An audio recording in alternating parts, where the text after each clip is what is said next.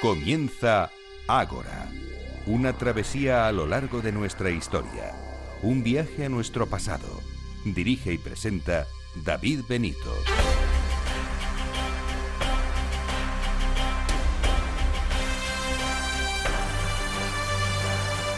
Muy buenas noches y bienvenidos a Ahora, la cita de Capital Radio con la historia.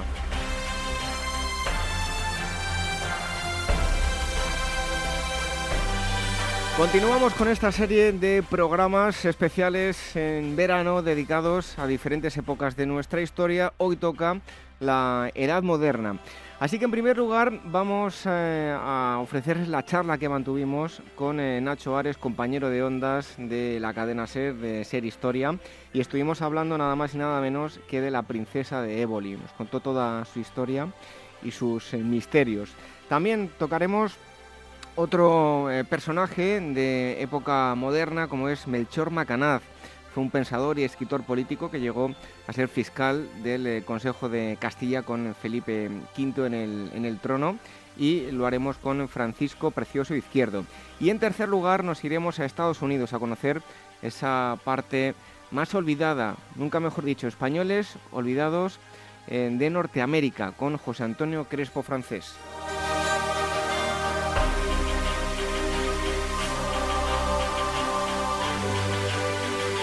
Y no perdemos mucho tiempo en la presentación, únicamente recordarles que si nos quieren escribir pueden hacerlo a cualquiera de estas dos direcciones de correo electrónico, contacto arroba agorahistoria.com y agora arroba capitalradio.es, nuestras redes sociales en facebook.com barra agorahistoria programa y el twitter arroba agorahistoria.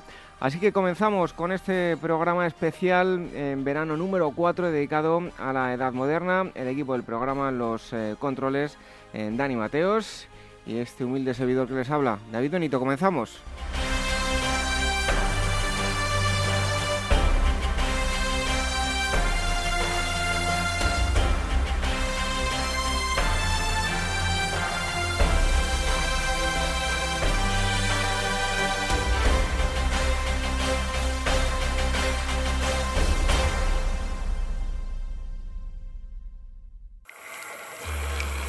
Historias de la prehistoria.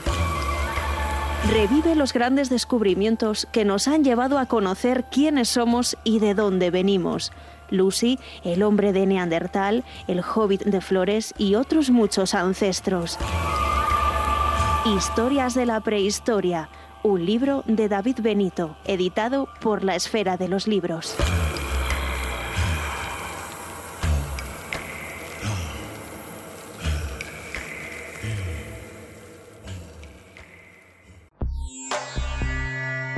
Inmortaliza tu propia historia y no pierdas tus recuerdos.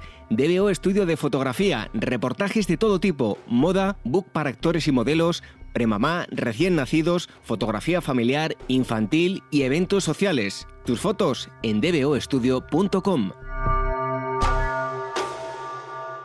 Revive la historia con Ágora, en Capital Radio con David Benito. Pues vamos a tener ahora una entrevista, ya lo escuchaban en la presentación y va a ser especial por varios motivos. En primer lugar, porque vamos a tratar un personaje eh, curioso, desde luego, de la historia de España, que es la princesa de Éboli, ahora lo conoceremos en profundidad. Y por otro lado, porque tenemos aquí una persona que llevaba mucho tiempo hablando, que a ver si venía, a ver si eh, coincidíamos, y por fin está aquí con, con nosotros, compañero de, de las ondas, compañero también de divulgación histórica y es el, eh, seguro que muchos de ustedes lo conocen, el presentador de Ser Historia, Nacho Ares. Muchísimas gracias por estar con nosotros. Muchísimas gracias a vosotros, es un honor, lo sabes perfectamente, porque yo sigo, os escucho por los podcasts y es un- me hace muchísima ilusión. Según te estaba escuchando ahora, eso mira que me lo ha comentado mucha gente conmigo, ¿no? Diciendo, "Joder, pues Ujú. ahora hablando contigo parece que te estoy, cuando, cuando, cuando voy corriendo, escuchando el podcast, yo que os llevo siempre para, para ir a, a correr, ayer estuve, por ejemplo, corriendo y tal, y, es como si estuviera ahora mismo corriendo por el- las cercanías del templo de Debo, de Palacio Oriente, que es por donde suelo ir yo, y es que me, me parece mágico, absolutamente mágico. Pues a mí me pasa lo mismo, ¿eh? que muchas veces me voy a correr con Ser Historia, oye. Y claro que sí, claro que Así sí. que, por cierto, mucha gente eh, en ocasiones, no sé por qué, no sé en qué se basaban, decían que, que, es- que por qué tenía que estar yo llevándome bien contigo, que por qué no estábamos enfadados, digo.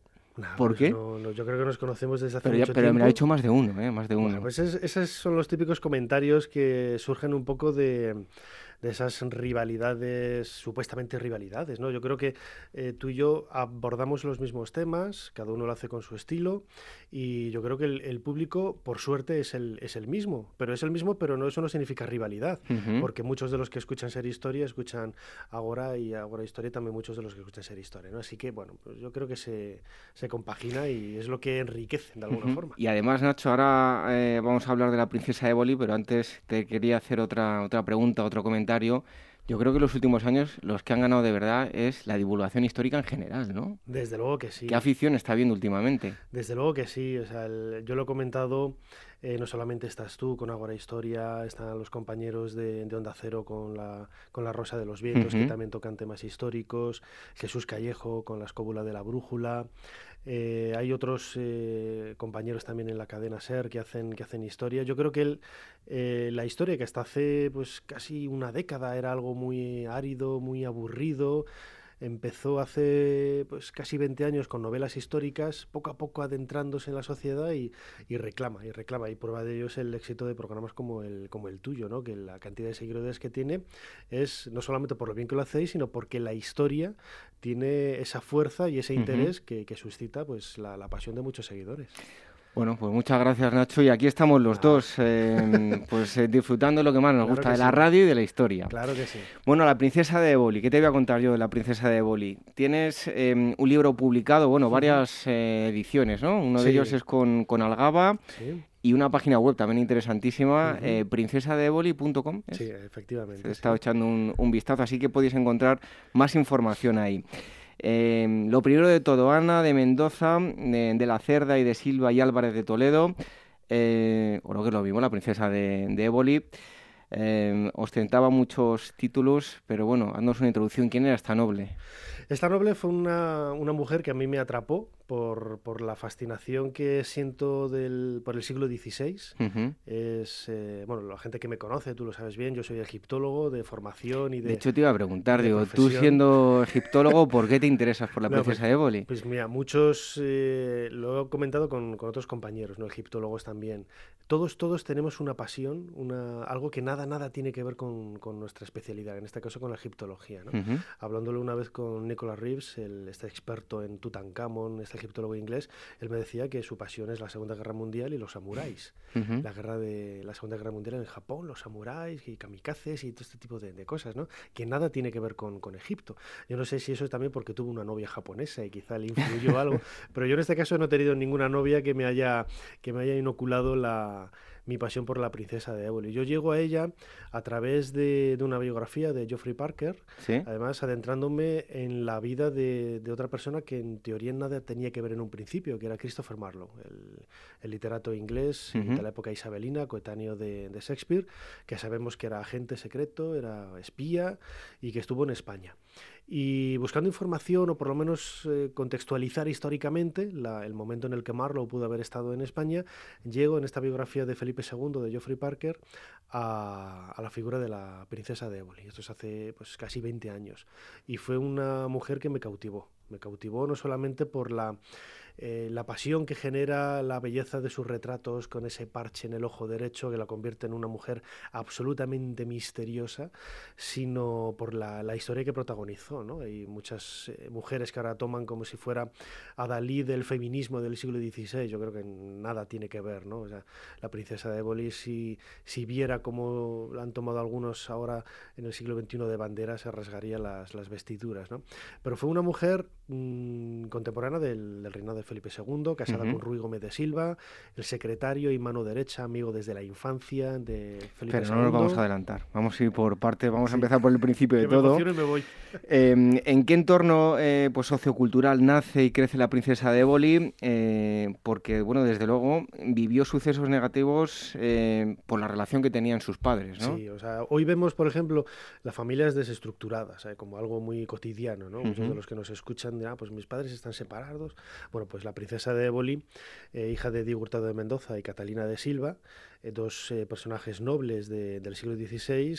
ella nace en Cifuentes, en el año 1540, a finales del mes de junio, y nace en el seno de una familia que bien es cierto que tiene una raigambre muy, muy consolidada en la nobleza española, pero que en todos los sitios cuecen habas. Entonces Diego Hurtado de Mendoza y su esposa, pues al poco tiempo, pues empiezan a la gresca. Y esta mujer, la, siendo niña, Ana de Mendoza, lo vive muy directamente. ¿no? Y fíjate que hay correspondencia de la época que ya nos empieza a marcar un poco el, ese perfil de la personalidad de, de Doñana de Mendoza, ¿no? diciendo que eh, los padres estaban todo el día a la gresca, gritándose y tal, y que la hija tenía más seso que todos ellos. ¿no? O sea, la, niña ya debería de ser desde pequeña pues una mujer con, con, las ideas muy claras, con la idea de responsabilidad, de, de, saber estar en ciertas situaciones. Y llega un momento en que, estando en Valladolid, hacia 1557 más o menos, se separan los, los padres y ya lleva, ella se va con su madre, Catalina de Silva, lo que también le va a marcar de una manera muy, muy clara, porque a Catalina de Silva era una mujer muy culta, con una biblioteca increíble, de novelas de caballería, de ensayos, de libros de magia, de, libros de absolutamente todo, ¿no? Algo bastante extraño en una mujer de, la época y sobre todo en, cualquier persona del siglo XVI, donde las bibliotecas tampoco eran lo, lo, lo normal, ¿no? Bueno, em, y además yo no sé si le va a marcar o no, pero va a crecer rodeada de personajes un tanto estrambóticos, extraños, pues relacionados con la religiosidad exacerbada, con astrólogos, con adivinos. Eso seguro que algo le va a marcar, ¿no? Sí, hay que pensar que nos movemos en el siglo XVI, que es una época donde su católica y real majestad Felipe II, pues parece que es el, adalid del cristianismo, del catolicismo, eh, bastante extremista, muy, muy ortodoxo, y sin embargo, absolutamente todos eran una banda de de, hipócritas de mucho cuidado, ¿no? O sea, las relaciones que tuvo la magia, eh, Felipe II con la magia, con, eh, con alquimistas, con personas que realmente se iban, ¿no? De las directrices que marcaba la Iglesia Católica, eran, eran evidentes. Y, y, la princesa de Éboli, bueno, pues eh, por, ese, por esa apertura de miras que tenía la, la madre, Catalina de, de, Silva, pues quizá ella pues se vio también un poco sumida en, en este mundo en el que pues no todo eran nobles, de, alta alcurnia, religiosos, sino que había personajes, ah, como tú decías ahora, hasta casi estrambóticos, ¿no? Pues es toda suerte de, adivinos, toda suerte de, magos, de, curanderos, que hoy lo vemos como, bueno, pues que nos puede llamar la atención, pero en aquella época era lo, normal, ¿no? O sea, utilizar la, la, magia, utilizar los curanderos para solventar problemas, no solamente médicos, sino también de de, problemas que pudieras tener con una persona a la que quisieras atacar, magia negra, este tipo de cosas, era muy común en, en, la época, ¿no? Y todos esos desfilaron un poco por la casa de la princesa de Éboli, por lo que suponemos que ella desde niña, al quizá porque lo conocemos en, ella, ¿no? Pero el conde duque de Olivares, por ejemplo, iba a Valladolid a visitar también a una bruja que le predecía cosas y tal, ¿no? Y tuvo también aquí otros escarceos con, con religiosos eh, que se iban un poco... Era mucho más normal de lo que podemos pensar. Claro, es, es, lo que, es lo que te iba a decir, o sea, lo, lo, vemos como algo insólito, ¿no? Cuando leemos los libros de historia, vemos, ah, bueno, pues Felipe II conquistó esto y tal, y luego la lucha con los moros, le Lepanto y tal, no, pero había muchas más cosas en la intrahistoria y la vida cotidiana de esos personajes, ¿no? que yo creo que es lo que enriquece un poco más la, historia y nos acerca desde el punto de vista humano a ese siglo XVI. Bueno, con 12 años eh, se casa, ya nos lo comentabas antes, con Ruy Gómez de Silva por recomendación de Felipe II, eh, antes de ser monarca él de España. ¿Por qué ese matrimonio? Y bueno, ¿y quién era su marido? Ruy Gómez de Silva llega a España como una suerte de, menino, de, sirviente de Carlos V, acompañando a, su abuelo, creo que era su abuelo, su tío no lo recuerdo ahora. Y, en este escenario es donde conoce a Felipe II, siendo Felipe príncipe, muy niño, y conectan, conectan muy bien, y ese salto de un de, bueno, pues de un, no, no, era hidalgo, ¿no? Pero de un noble de una muy baja alcurnia, de origen portugués, con Felipe II, el, el heredero del crono, uy, del crono, del trono a, a, España, o lo que era Castilla entonces, eh, pues ese salto no, no parece importarle a Felipe II y tuvieron muy buena relación, una gran amistad y Felipe II para mm, reconocer el trabajo que durante muchos años había tenido a su vera Ruy Gómez de Silva, lo, bueno, pues manda enlazarlo con la familia Mendoza que era una de las más importantes desde el punto de vista nobiliario de la historia de España. Y esto es lo que hace que en Alcalá de Henares, en el año 1553, sea la, la ceremonia, no, no era la, boda, por así decirlo, era una especie de contrato, una ceremonia de la velación que en algunas eh, instituciones religiosas cristianas se sigue haciendo, ¿no? una ceremonia que se pone en un velo, los judíos también tienen una ceremonia parecida y que, luego no se consuma el matrimonio hasta años después, es una especie de, una firma de contrato matrimonial, ¿no? pero como tal el matrimonio no se consuma hasta el año 1557. Bueno, y en el aspecto más personal, em, era una mujer eh, talentosa, desde luego que también se decía que era una de las más bellas de, la corte española. ¿Qué se sabe al respecto? Pues todo, los, todo nos hace indicar, que nos indica, mejor dicho, que, era una mujer desde niña, quizá por, por, los problemas que ella vivía, había vivido en casa, con muchísima personalidad es algo que, que, la marcó, podremos decir que era caprichosa, que era un poco tirana en ocasiones, que era rebelde, que era contestona, eh, que quería llevar protagonismo, etcétera, etcétera, etcétera, pero eso le, le, marcó y, bueno, pues con una personalidad muy, muy tajante, ¿no? Luego años después se vería en sus contactos con, con Santa Teresa de, Jesús.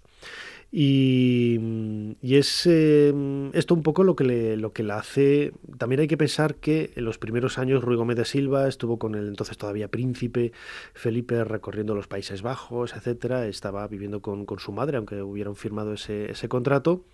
Y luego el salto a la, a la corte a la corte, a estar casada con el, el, principal secretario de Felipe II, Ruy Gómez de Silva, otro de los grandes olvidados de la historia de España. O sea, un, un, político realmente extraordinario, brillante, con el que no hubo ni una bancarrota, no hubo absolutamente nada, el rey de la diplomacia, en contraposición con el partido, entre comillas, albista, los seguidores del duque de Alba, que eran mucho más expeditivos, mucho más por partidarios, partidarios de la, del uso de la violencia. Bueno, pues este salto a la corte y sobre todo el eh, pues eh, hacerse muy cercana, ¿no? De, no solamente de la figura de Felipe II, sino de Isabel de Valois, su esposa, pues que tenían prácticamente la misma edad, eh, pues la hace, yo creo que de estar en un momento dado, ser una mujer importante, ser una mujer noble, pero estar ahí en un segundo plano, de repente la alza a estar en el en el, en el escenario más brillante que jamás yo creo hubiera, hubiera ella soñado. ¿no? Y quizá ahí es un poco lo que la, la hizo descabalgarse en, en, ocasiones, sin hacer, esto hay que decirlo, luego ahondaremos si quieres en algunos de estos aspectos alocados de la princesa, pero sin, sin hacer nada que no hiciera el resto de, de, nobles y de personajes importantes de la época. Bueno, estamos hablando de la princesa de Éboli y están escuchando Ágora, no están escuchando Ser Historia, pero está aquí Nacho Ares con, con nosotros. Em, bueno, aquellos que conozcan la figura de, de, esta mujer habrán visto los retratos, aparece, tú nos decías antes, con, representada con un, un parche en los ojos. Eh, cómo perdió el ojo y, hay que entrar a matizar en esto, ¿no? Si lo perdió, ¿no? Porque también se dice que tenía estrabismo, que no lo había perdido. ¿Qué pasaba con el ojo? Porque hay muchas historias. Realmente no lo sabemos, no lo sabemos. Hay, yo en su momento eh, ahondé en la la historia que es la que más, más conocida, ¿no? que siendo niña, pues este, pues este, esta faceta que tenía ella de ser una chica echada para adelante, muy valiente, envalentonada, pues cierto día con uno de sus pajes, en un lance con el florete, el, muchacho le metió el ojo, el, la punta del florete en el ojo derecho y se lo, lo, hizo perder. ¿no? Pero mm, mirando documentación y publicaciones, esta leyenda, que en realidad es una leyenda, no va más allá del siglo XIX, en la casa del infante que son los herederos de, del Principado de Éboli y, de, y gran parte de los títulos de los Mendoza. Claro, hay otras posibilidades, ¿no? Eh, Gregorio Marañón, en su biografía de Antonio Pérez, que dedica muchas páginas a la princesa de Éboli, habla de, que él observó muy detenidamente el retrato, que siempre se atribuyó a Sánchez Coello, porque en realidad yo creo que es de Sofonis Banguisola, como muchos otros eh, expertos en, pintura, decía que se podía ver un poco debajo del, de, la gasa del, del, parche, como el ojo estaba metido hacia adentro, como si fuera estrábica y tal. A mí me parece que a, Gregorio Marañón se le lleva un poco la imaginación, porque yo he visto infinidad de veces el retrato retrato y por más que miro, incluso restaurado, después de, haber sido limpiado, no veo absolutamente nada de lo que dice. Pero sí que es cierto que pudiera ser una enfermedad degenerativa, porque las menciones que hay de ella, siendo niña, nadie, nadie habla de ni de estrabismo, ni de pérdida del ojo derecho, nada. Eh, al contrario, como decías al principio, son menciones señalando la belleza, eh, que era una mujer pues que destacaba entre las otras jóvenes que había en, la corte y no se hace absolutamente ni una sola mención. Lo que muchos investigadores, a los que me sumo, intuimos que no sabemos cómo, pero tuvo una enfermedad degenerativa en el, en el ojo derecho que poco a poco el nervio se fue muriendo y el, eh, provocando un estrabismo y para evitar ese, pues ese defecto, pues se colocó el, parche, pero ya siendo bastante mayor. Bueno, también eh, otro de los aspectos em, a nivel personal fue que pasó por 10 partos, nada más y nada menos. Pues unos hijos le sobrevivieron, otros no. Para la época no estaba nada mal. Sobrevivir a 10 partos. Desde luego, sí, sí, sí, sí, son, son muchos partos. Incluso en, en la biografía yo saqué uno más, 11, el decimoprimero porque cuando ella ingresa a la muerte de su marido en el, en el, eh, en el hospital, en las monjas de, Pastrana, eh, hay una documentación de, unos eh, carmelitas diciendo que entró embarazada, ¿no? lo que podríamos sumarle a, este, a esta lista de 10 el, el número 11. Y sí, es cierto, o sea, esto nos hace pensar que desde que se casó y tuvo el primer vástago en el año 1557 hasta que murió su marido en 1573, pues son 16 años, 11 niños, pues prácticamente embarazada todo. Uno por año, vamos. Sí, sí, sí, sale que sea uno a uno por año, ¿no? Y, y bueno, por desgracia, los problemas que había de salubridad en la época, los problemas en los nacimientos, hicieron que muchos de ellos se fallecieran, ¿no? Y, y apenas un puñado de ellos, cinco o seis, sobre, sobrevivieron. Bueno, hablabas hace un momento de la fuerte personalidad que tenía. Tuvo problemas con religiosos, sobre todo pues con Teresa de Jesús, desavenencias a la hora de construir eh, conventos. ¿Qué diferencias eh, existían entre ellos y bueno, qué, conflictos tuvieron?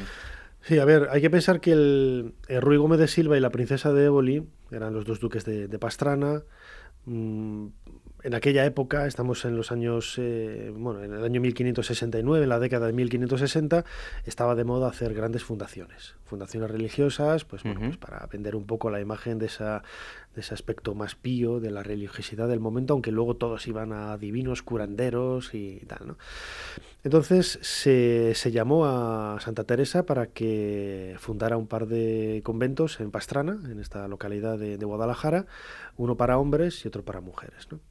Entonces, eh, a regañadientes, eh, Santa Teresa de Jesús, que también sabía que podía haber dinero por ahí que beneficiara un poco a la, a la, orden y sobre todo prestigio, porque no dejaba de ser el ducado de Pastrana y la figura del secretario de Felipe II, pues un personaje de prestigio, aceptó.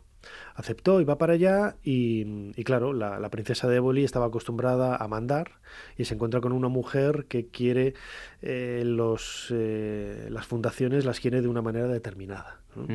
Y ahí es donde empiezan a, a, ver esos primeros roces, ¿no? Pues claro, una quiere, claro, la princesa decía, yo pongo el dinero, pues vamos a hacer como a mí me da la gana, ¿no? Y, la, y Santa Teresa decía que no, que había que hacer las fundaciones como, como ella creía que era oportuno y sobre todo asemejándose un poco a los esquemas que se habían realizado en otros lugares.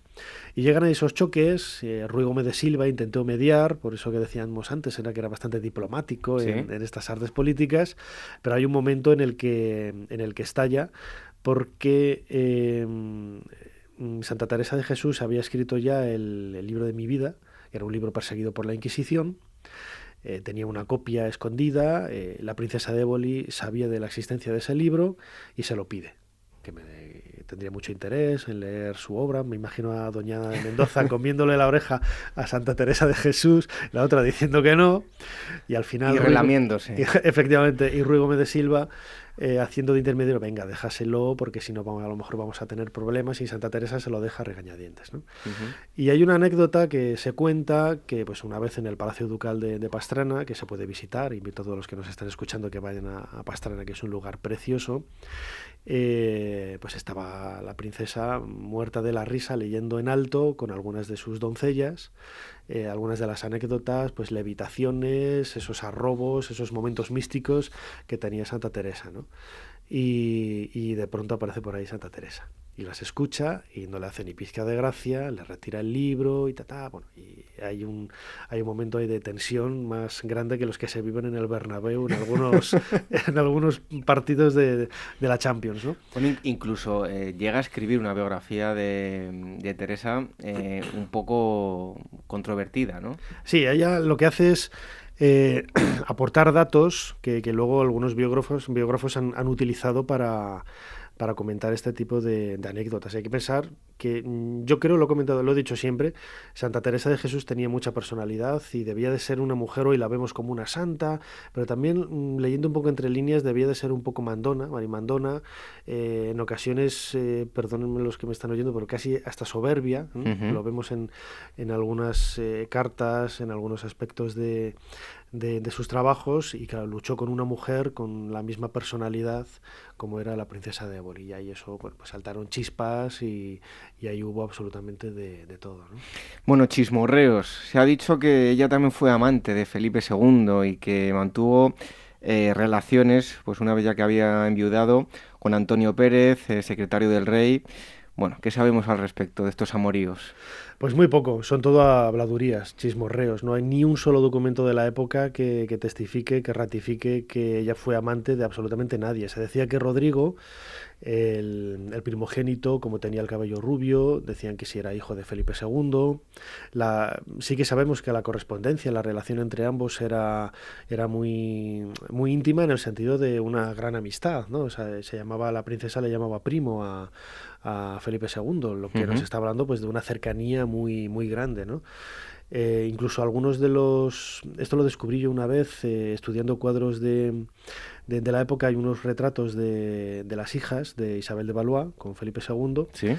Que aparecen delante de una ventana y se ve al fondo el, el Alcázar, claro, yo trazando con el mapa de Teixeira del siglo XVII, donde estaba la casa de los, eh, de los duques de Pastrana, los príncipes de Éboli, que estaba enfrente del antiguo Alcázar, me di cuenta de que ese cuadro había sido pintado en el salón principal del Palacio de la Princesa de Éboli. Lo uh -huh. que nos está hablando de, de, esa cercanía ¿no? que había entre, entre ambas familias. Yo no me creo que Ana de Mendoza tuviera ningún lío con, con Felipe II. Se dijo, cuando murió Ruy Gómez de Silva, su, el, el, papel de secretario fue eh, ocupado por Antonio Pérez, también pues un hombre echado hacia adelante, muy ambicioso y se comentaba que, que, tenían amoríos y este tipo de cosas, pero entra más en el mundo de la, de la leyenda que, que, de otra cosa. Incluso tenía algo de relación para ocupar el trono de Portugal. Decía, sí, ¿no? o sea, lo, los problemas que ha habido entre con Antonio Pérez, la princesa de Éboli y Felipe II, que es lo que desencadena al final en, en, la, en la, prisión de la, de la princesa y de Antonio Pérez, es más por problemas políticos, porque Antonio Pérez eh, quería, pues, eh, eh, junto con la princesa, pues medrar, ¿no? Para acceder a altos cargos en la, en la política, en el Estado. La princesa de Éboli se sabe que quiso casar a una de sus hijas con el descendiente de la casa de Braganza y de esta manera, pues, eh, su hija acabaría siendo reina de Portugal y uh -huh. ella convertirse en reina madre, o sea, que es una ambición política muy, muy clara en, en aquella época. Eh, se descubrió luego una correspondencia de, de, Juan de Austria, el hermanastro de, de, Felipe II, que estaba gobernando los Países Bajos, y parece que muchas de las cosas que decía Antonio Pérez no encajaban con la realidad que se estaba viviendo en, en aquella época. Hay que pensarle los problemas que había con los eh, eh, con los herejes de, de, del momento del siglo XVI, esa ¿Sí? guerra que había. Y todo eso parece que es lo que bueno, pues, eh, echó combustible a la idea de que Antonio Pérez era el amante de la princesa o la princesa el amante de, de Felipe II. Yo creo que más malmetiendo para justificar un poco lo, todo lo que vino después, lo que es la prisión. Precisamente la, la prisión eh, encerrada por Felipe II, eh, en primer lugar en el Torreón de Pinto, después uh -huh. en la fortaleza de Santorcaz y eh, por último en el Palacio Ducal de, de Pastrana que nos comentabas. Eh, cómo transcurre su vida de, de, encierro y su posterior muerte. Sí, todo comienza con el, con el asesinato de Juan de Escobedo, que era el secretario de Juan de Austria, el hermanastro de Felipe II, que llega a la corte de Madrid en 1578 para pedir dinero, para para seguir con la, la, guerra en los Países Bajos. Bueno, pues en un momento dado, no sabemos por qué, pero le asesinan. Juan de Escobedo es asesinado en, una esquina de lo que hoy es la calle Mayor, con, casi con, con Bailén.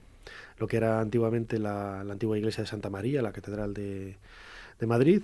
¿Hay una placa por ahí? Efectivamente, hay una placa y muchos de los que nos escuchan, si han visitado esta parte, verán que hay un, un hombre de bronce apoyado en una cristalera que va entonces a tocar el trasero, a hacerse la foto, mirando las ruinas precisamente de la antigua casa de la antigua iglesia de Santa María.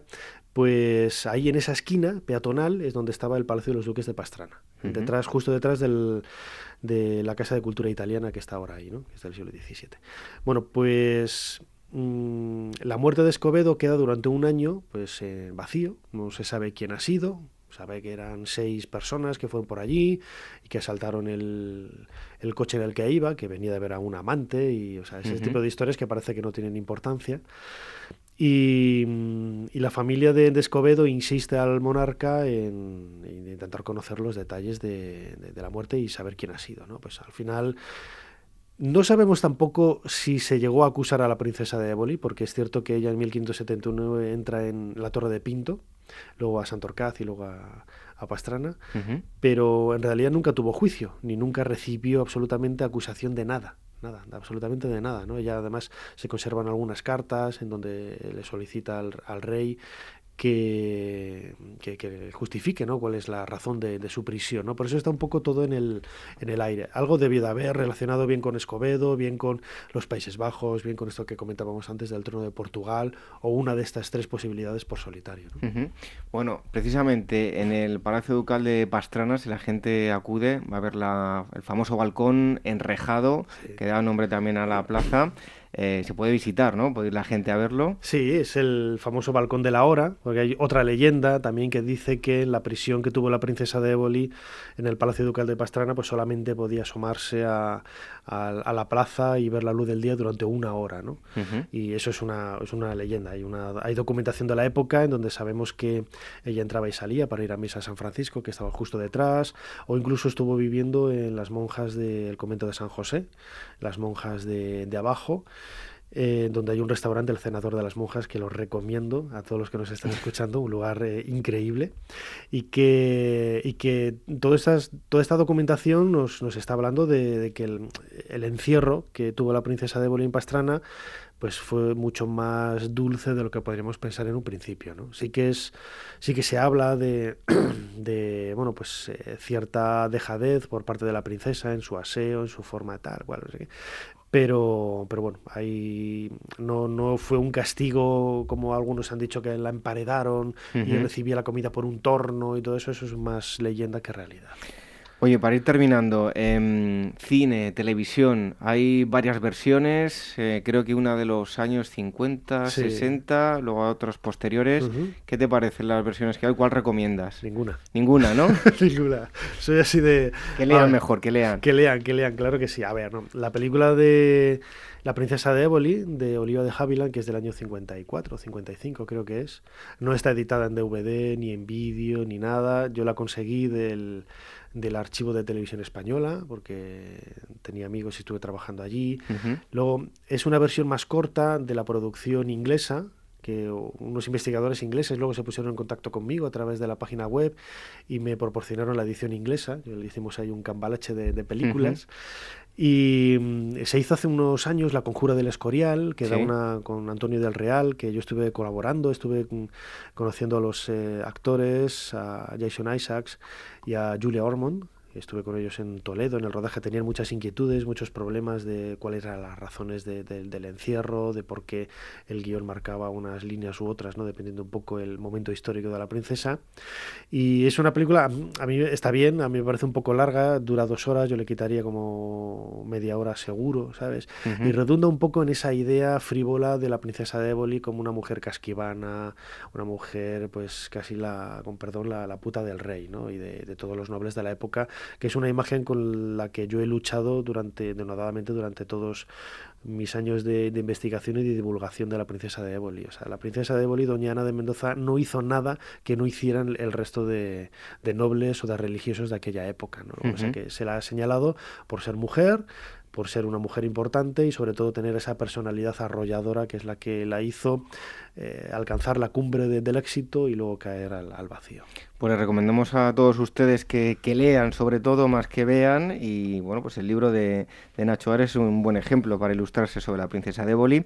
Y para terminar, eso de Ebolimanía, que me ha parecido curioso de la web, hay Beatlemanía, la gente siente mm, bueno, eh, muchísimo amor por Cristiano Ronaldo, por Messi, pero también hay gente que siente muchísima cercanía y amor por, por la princesa de Éboli, ¿no? Antes a micrófono cerrado hablábamos un poco de que algunos eh, profesores académicos no les gusta esto de la divulgación y tal. Bueno, pues hubo un profesor eh, que no voy a comentar el, nombre, él ya sabrá quién es, que me decía, jo, eso de bolimanías, que suena un poco así, ¿no? Yo hubiera puesto entusiastas de la princesa de Éboli. Y digo, mira, no, no, tío, es que eso no, no estamos hablando de, lo mismo.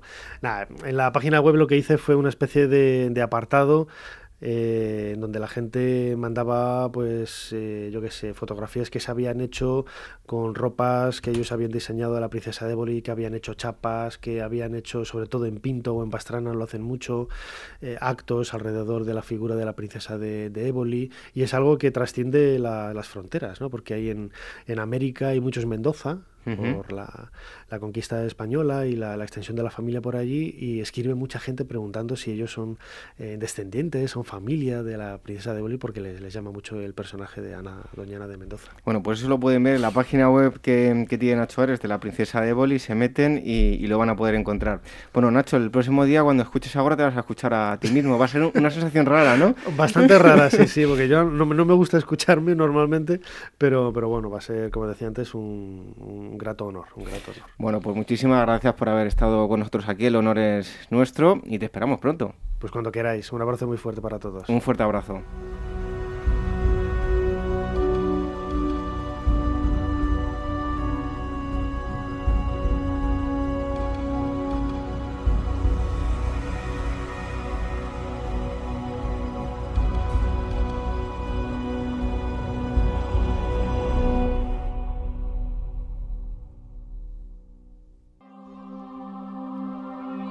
Punto feo Apolo habló así entre las diosas. Tengo yo la cítara amiga y el curvado arco, y con mis oráculos revelaré a los hombres la verdadera voluntad de Zeus.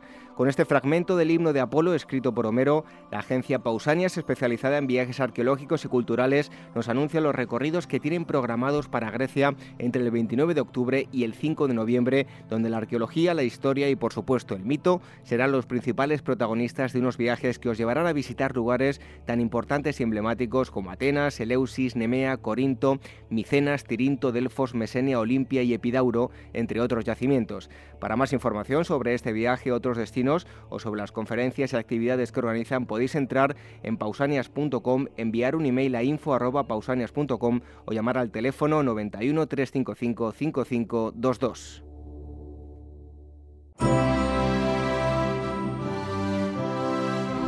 ¿Eres actor o modelo y necesitas un book profesional o simplemente quieres tener unas fotos de estudio? En DBO Estudio de Fotografía hacen tus sesiones a medida. Toda la información en dboestudio.com.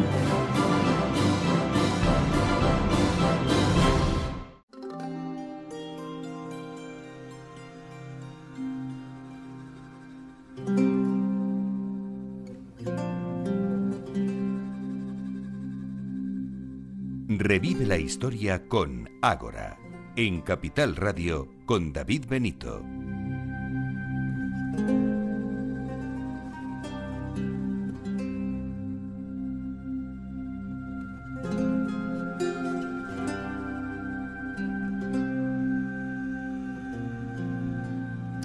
Vamos a viajar ahora hasta el eh, siglo XVIII. Vamos a conocer la figura de alguien que fue un firme defensor de los derechos dinásticos de Felipe V, un reformista, eh, un hombre que despertó mucha expectación e interés ya incluso en su época.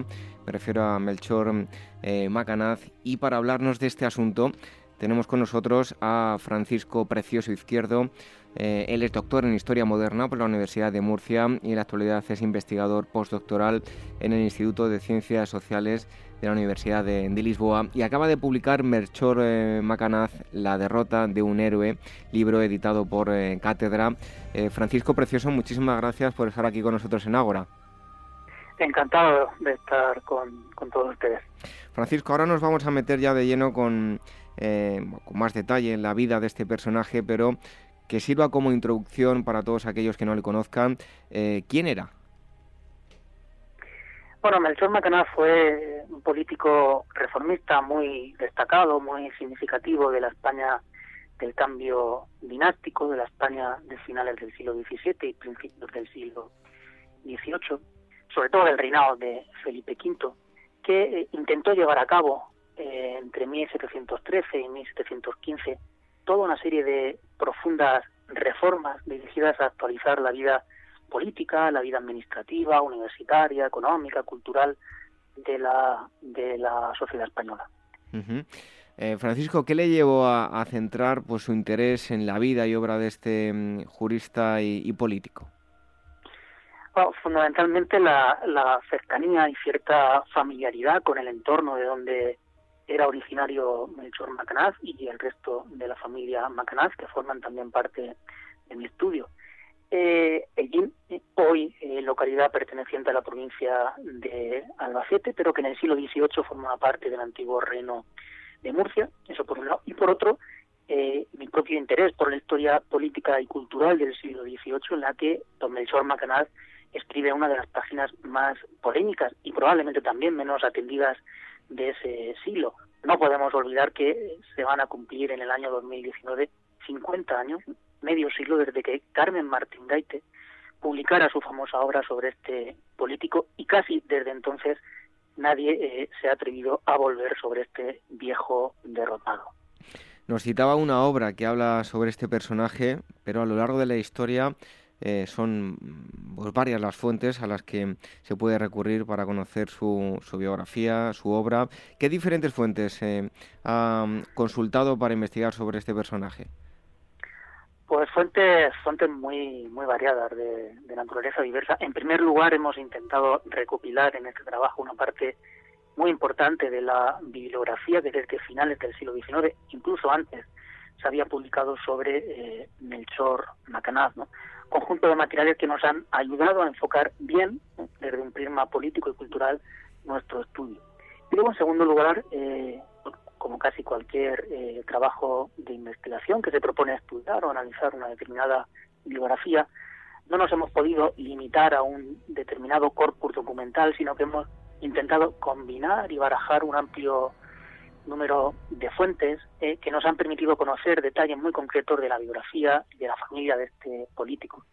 Desde fuentes parroquiales, para que nos hagamos una idea, hasta eh, documentación notarial, pasando por la correspondencia política, que se conserva buena parte de ella en el Archivo General de Simancas y también en los archivos del Ministerio de Asuntos Exteriores de España, en Madrid, y de Francia, en París. Su propio proceso inquisitorial, que se, que se conserva en varios volúmenes en el Archivo Histórico Nacional, escritos y memoriales de Melchor Maganaz, custodiados en la Biblioteca Nacional de España o en el Archivo de la Academia de la Historia. También eh, fuentes muy interesantes que se conservan en el la biblioteca de la Abadía de Montserrat en Barcelona, expedientes administrativos, procesos judiciales, en definitiva, vamos, un, un abundante repertorio de, fuentes y materiales documentales. Pues vamos a empezar por el principio para conocer a este personaje. ¿Cuándo y dónde se produce su nacimiento? Porque ya, bueno, vemos que, provenía de una familia noble y acomodada, ¿no? Bueno, eh, esa es la imagen que él intentó eh, legar posteriormente.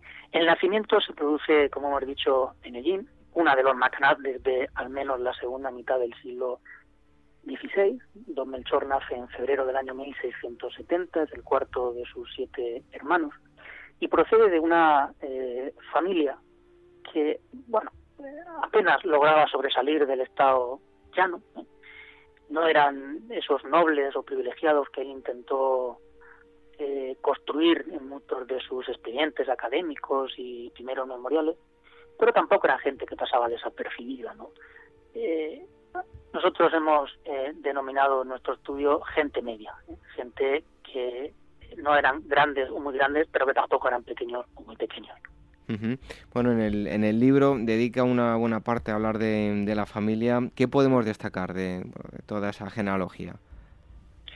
Bueno, eh, Primero, el uso que hace Melchor Macanaz en determinadas ocasiones de su propio pasado familiar, de su genealogía, para justificar determinadas pretensiones, determinados eh, accesos a, cargos administrativos, ¿no? Y segundo, que era una familia, pues, muy prototipo de, la España de su tiempo. Familia que es un gran eh, caudal eh, de, dinero ni de patrimonio, se dedica fundamentalmente a la vía política, al ejercicio del poder político como su gran plataforma de, de medro, de promoción social, ¿no? familias de la oligarquía urbana, como los Macanaz, que se verán favorecidas por el cambio dinástico y por las necesidades de la nueva dinastía de los Borbones de dotarse de una administración fiel que eh, procederá fundamentalmente de estos estadios medios de la sociedad. Bueno, eh, durante su etapa formativa y lo que podemos decir el comienzo ya de su carrera profesional, eh, me gustaría que nos situase, ¿no? ¿Qué ocurría en España en, ese momento? Pues tiene lugar uno de los momentos más, más delicados de nuestra historia moderna, como es la muerte sin descendencia del último rey de la dinastía Austria, de Carlos II, y el advenimiento de una nueva dinastía al trono de España, como son los Borbones. Una llegada que, como nuestros eh, oyentes recordarán, no estuvo exenta de dificultades y de disputas que dieron orígenes a, la guerra de sucesión que concluye con la toma de Barcelona y de, y de Mallorca a finales de 1714. Eh, en cuanto a su etapa formativa, porque hablamos un poco de, lo que es el, marco em, histórico, eh, la etapa formativa propiamente dicha de, Melchor, bueno, eh, ¿cómo fue? ¿De quién se rodeó?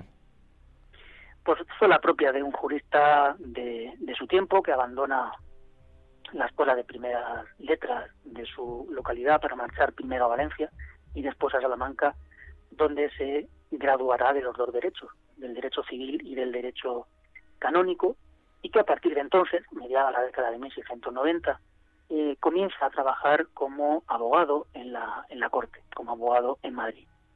Tiene la suerte, eh, tiene la fortuna de eh, entrar en contacto, de caer bajo la influencia de una de las casas aristocráticas más importantes del momento, la casa de Villena, y ser protegido por don Juan Manuel Fernández Pacheco, octavo marqués de Villena, el último virrey español en Italia y fundador, entre otros, de la Real Academia Española, que lo protegerá, que eh, tutelará los comienzos de Melchor Macanaz en la corte y que lo conectará con los principales grupos políticos del reinado de Felipe V, de quien por otra parte eh, el marqués de Villena era un firme defensor.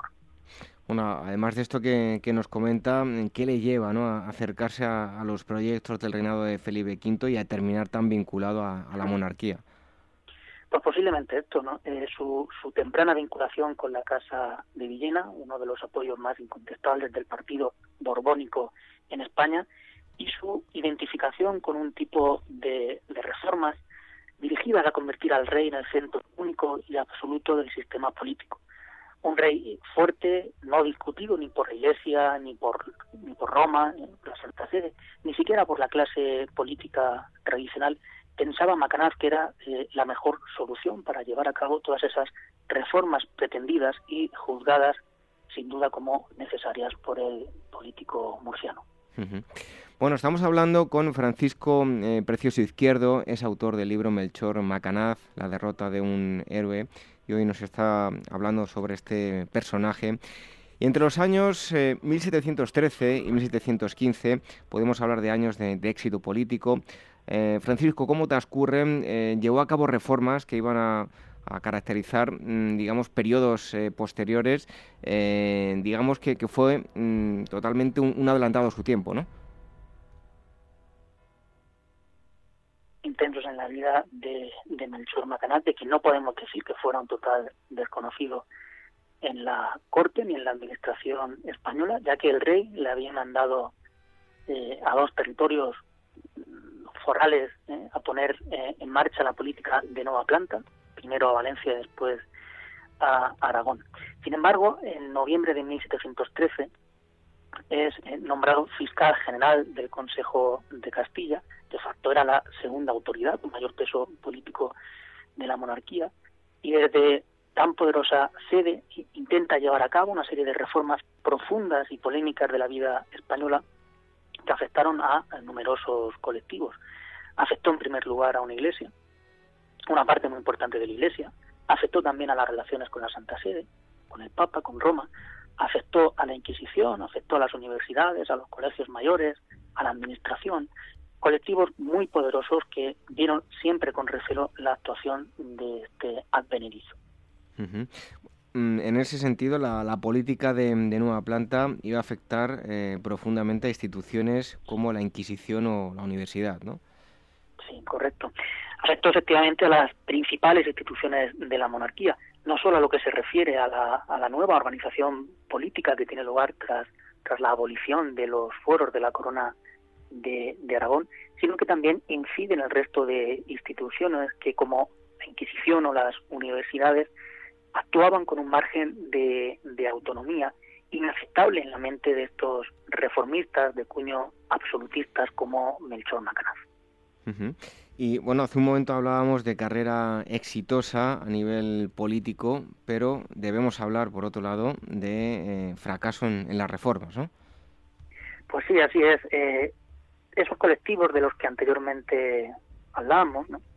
que se vieron amenazados por la obra de gobierno intentada por Melchor Macanaz, hicieron una parte de la iglesia, las universidades, etcétera, lograron con, con el cardenal italiano Alberoni y también con el obispo de la diócesis murciana de Cartagena, con Luis Belluga, liquidar a Melchor Macanaz, aprovechando un hecho fortuito como fue la muerte de la primera esposa de Felipe V, María Luisa Gabriela de Saboya, gran protectora de Macanaz en la corte, y el matrimonio del rey con su segunda esposa, con la italiana Isabel de Farnesio, a cuya sombra se situaron y cuyo favor lograron para forzar que el rey dejara caer a su eh, fiscal general.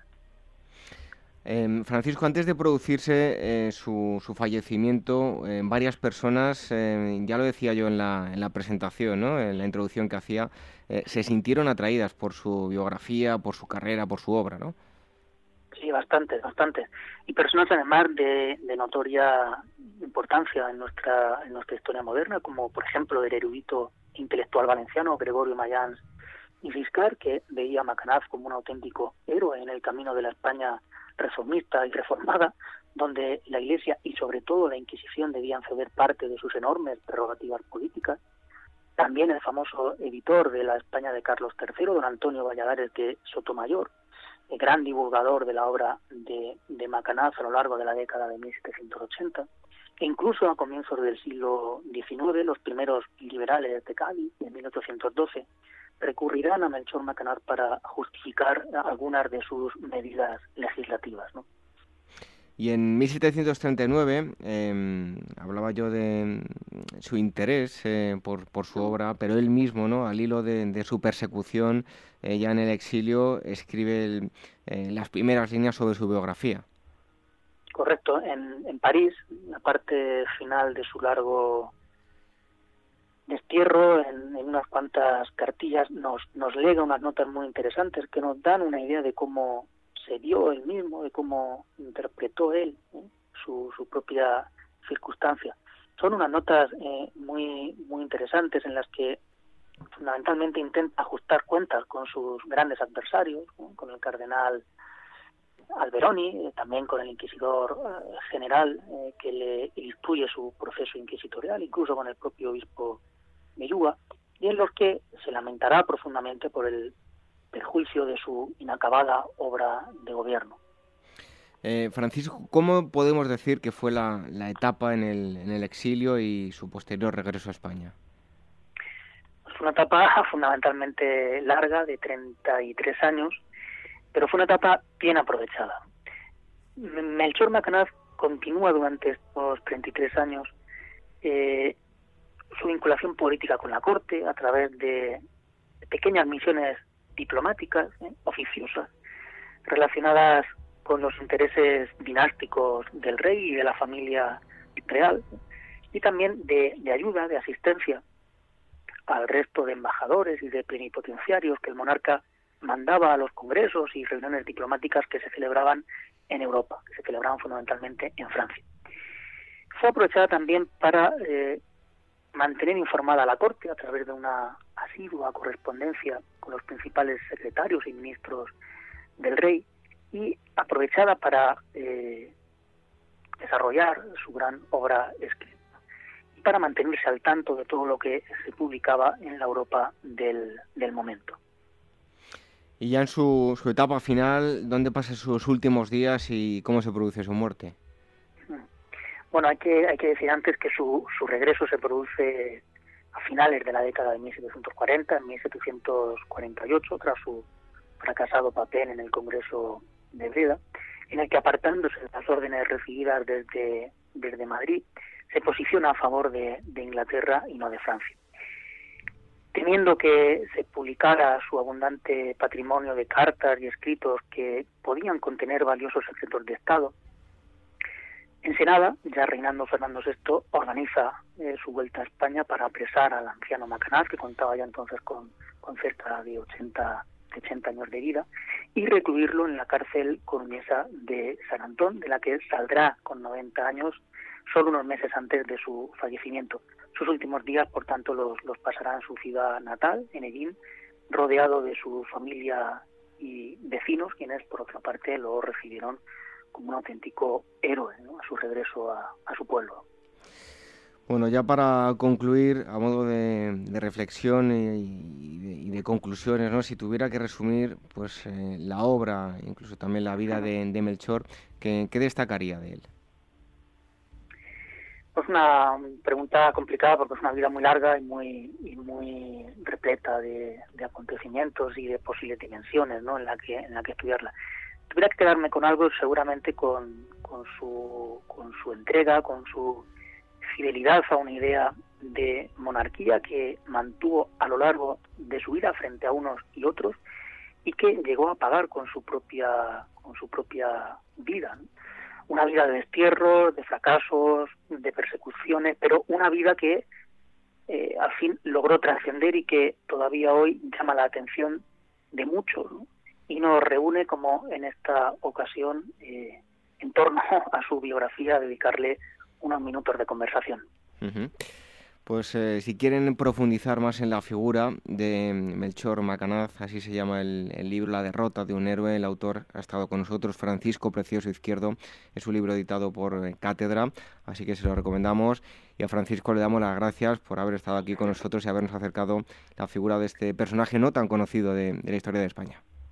Pues muchas gracias, ha sido, ha sido un placer. Un abrazo.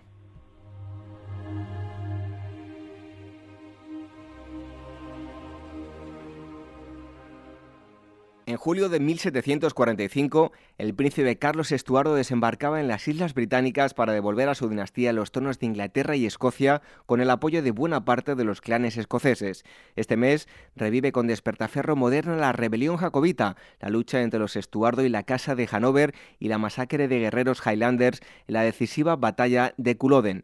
A la venta en librerías, kioscos, tiendas especializadas y despertaferro-ediciones.com.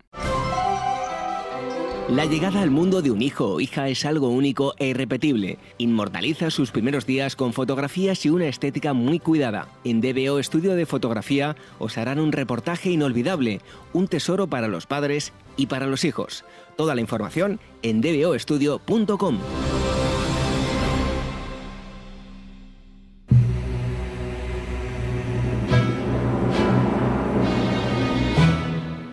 Ágora donde la historia es la verdadera protagonista.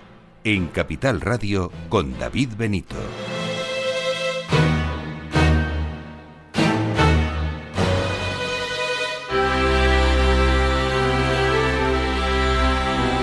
En los próximos minutos les vamos a hablar de Estados Unidos, pero no el Estados Unidos eh, cargado de, de rascacielos, el Estados Unidos más conocido en la actualidad, sino que nos vamos a ir a sus orígenes. Muchas veces dicen que no tienen historia y tienen mucha historia y el origen, además, para más Inri, es un origen hispano. Y es que contamos hoy con la presencia de José Antonio Crespo, francés y valero. Él es militar de carrera, coronel de infantería, ha realizado extensos trabajos heráldicos y uniformológicos, así como también diversos artículos en la revista eh, Iberoamericana de Heráldica y Colegio de Armas. Y como les decía, acaba de publicar el libro Españoles Olvidados de Norteamérica por la editorial Actas y hoy está con nosotros. José Antonio Crespo, francés, muchísimas gracias por estar con nosotros aquí en Ágora Historia. Gracias a usted. Bueno, me atrevo a decir que mm, eh, a muchos norteamericanos, al ser preguntados por, por España, tal vez, pues no sepa señalar con exactitud el punto en el que se encuentra España en el mapa.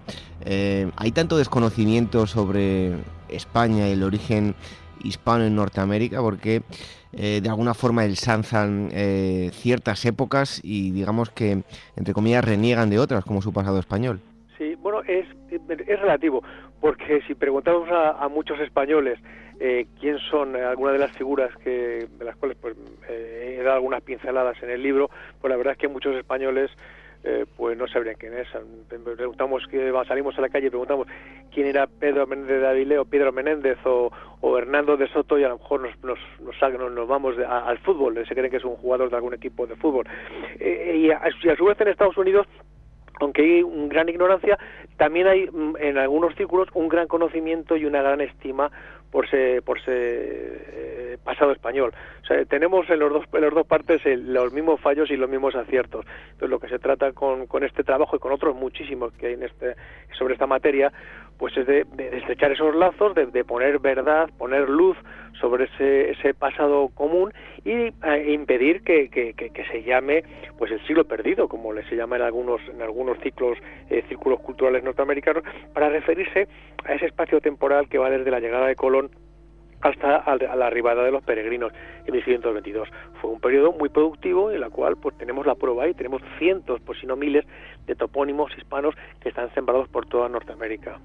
Bueno, tal es el caso de la Florida, donde hay eh, gobernadores españoles en varias de, estas etapas, nunca mejor dicho, españolas, ¿no? Claro, claro, hay una, una hay, eh, pues, desde, desde, que, excepto durante la toma la toma de Inglaterra, eh, digamos que fue entregado en los despachos, no, no, no mediante la guerra, pues eh, hay una secuencia de gobernadores españoles de, la Florida desde el periodo español hasta, hasta el siglo XIX y lo mismo en, en la Luisiana, ese gran territorio que iba desde la desembocadura del Mississippi hasta casi hasta, hasta la frontera canadiense. Es un, territorio inmenso y en el cual pues la presencia española fue una presencia que fue efectiva durante muchos siglos y todo el suroeste español, el suroeste eh, que abarcada por los estados de Texas, Nuevo México, Colorado, Utah, eh, Nevada, California y así hasta hacia el norte, hacia el estado de Washington y eh, llegaron los, los topónimos hispanos hasta hasta la mismísima Alaska.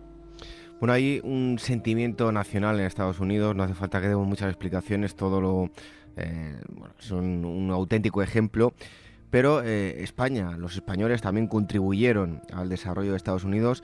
¿Cuál podemos decir a grandes rasgos que fue la contribución hispana para el desarrollo de, Estados Unidos? Sí, bueno, en primer lugar pusieron esa base eh, durante esos, digamos, eso, que llaman el siglo perdido, que no lo fue, en la cual bueno pues se llevó a cabo la, las iniciales exploraciones. Toda la, desde el año 1522-24 pues se empiezan a reconocer las costas las costas atlánticas. Eh, hay una serie de exploraciones en todo el territorio de la, lo que se llamaba la Florida que no es la, el estado actual sino la Florida iba desde la desembocadura del Río Grande prácticamente hasta hasta Canadá lo que llamaban la tierra de bacalaos.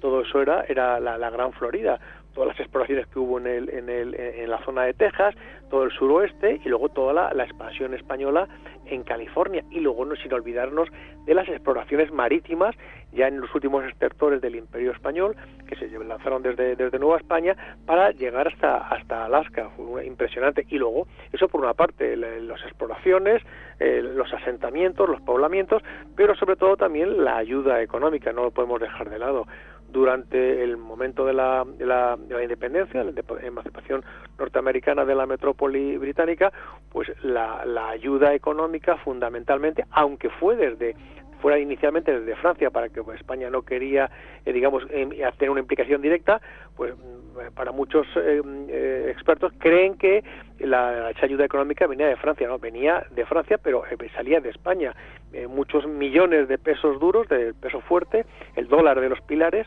la primera moneda norteamericana, eh, pues salieron de España y sin esa ayuda económica hubiera sido imposible. Y luego tenemos una, por tercera, eh, ya para terminar, la ayuda que se aportó eh, humana en el combate, en la, independencia norteamericana.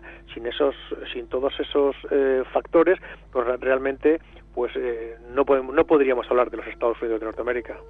Eh, José Antonio comenta que cada 4 de julio hay algún que otro olvidado al que no se le rinde homenaje, ¿verdad? Sí, pues en, principio todos esos exploradores, que bueno, también hay hay, eh, hay muchísimos lugares donde se les recuerda. Yo pues eh, he seguido eh, de cerca el itinerario, por ejemplo, que hizo Hernando de Soto, y hay muchísimos lugares en los que, que llevan, que se les han puesto su nombre, puentes sobre los que se sabe qué pasó el río lugares, pues se han hecho un puente y pues le han puesto puente Hernando de Soto. Hay muchos centros de enseñanza, o sea, se, hay una, se trata de recuperar, pero también no, hay que olvidar eh, todos los que colaboraron de una forma personal, humana, en, en la independencia sabemos que recientemente pues ya Bernardo de Galvez ha sido nombrado ciudadano de honor de los Estados Unidos y su cuadro eh, ha sido repuesto en el Congreso. Bueno, pues eh, todos esos personajes, pero es que con él fueron muchísimos más el servicio de espionaje que se montó para ayudar a los Estados Unidos lo dirigía un español, eh, Juan de Miralles, un, un valenciano, este, que era, amigo íntimo de George Washington y murió en su casa, murió en brazos de su esposa.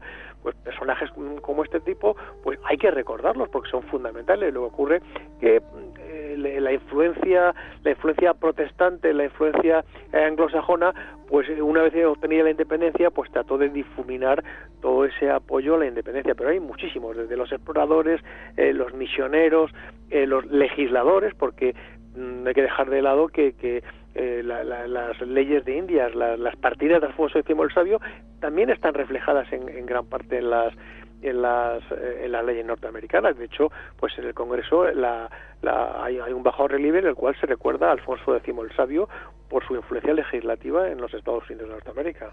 Bueno, hace pocos años, en 2013, se celebró el 500 aniversario del descubrimiento de la Florida.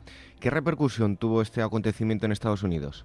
Pues eh, eh, se llevaron a cabo muchísimos actos en, en todo el territorio eh, a lo largo de no solamente de lo que es Florida sino que toda la toda la, la, la costa del, del, del, Golfo de México donde donde se empezó a hacer los primeros recorridos las primeras exploraciones pues tuvo tuvo un gran un gran alcance y de hecho en Estados Unidos hay una una gran concienciación actualmente para recuperar ese pasado que también es una, un pasado norteamericano lamentablemente donde donde tiene poco, poco eh, eco ha sido en España. Después de esa fecha hemos tenido ya el definitivo asentamiento en la Florida, que lo llevó a cabo Pedro Menéndez, pero entre el descubrimiento de 1513 y 1565 hubo una serie de intentos frustrados, de fracasos, de, fracasos pero que condujeron al éxito. Como ya lo dijo Werner von Braun, eh, hay que eh, eh, hacer pruebas, fallos, prueba, fallo, prueba, fallo, hasta que quieras obtener el éxito. Pues eso es lo, es lo que pasó con estos exploradores. uno mm, se adentraba en el territorio, exploraba, informaba, levantaba croquis, fracasaba, venía otro, hacía lo mismo, tengamos en cuenta que, que, los barcos que se empleaban en aquella época eran prácticamente unos auténticos cascarones de nuez, y hoy si vemos cualquier programa meteorológico y cuando vemos el tiempo y vemos esos tornados, esos huracanes que azotan la Florida, tratemos por un momento de imaginarnos eh, un barco de madera con unos velámenes de, tela eh, puestos en, una, en, unas, costas donde apenas había ningún abrigo. Pues lógicamente hubo muchísimos barcos, muchísimas expediciones que fueron destrozadas por, por, la climatología. Entonces, eso hay que tenerlo, hay que tenerlo muy, muy presente. Y, y todo, todos, todos esos hombres, pues es lógico que, que, que no se queden en el olvido.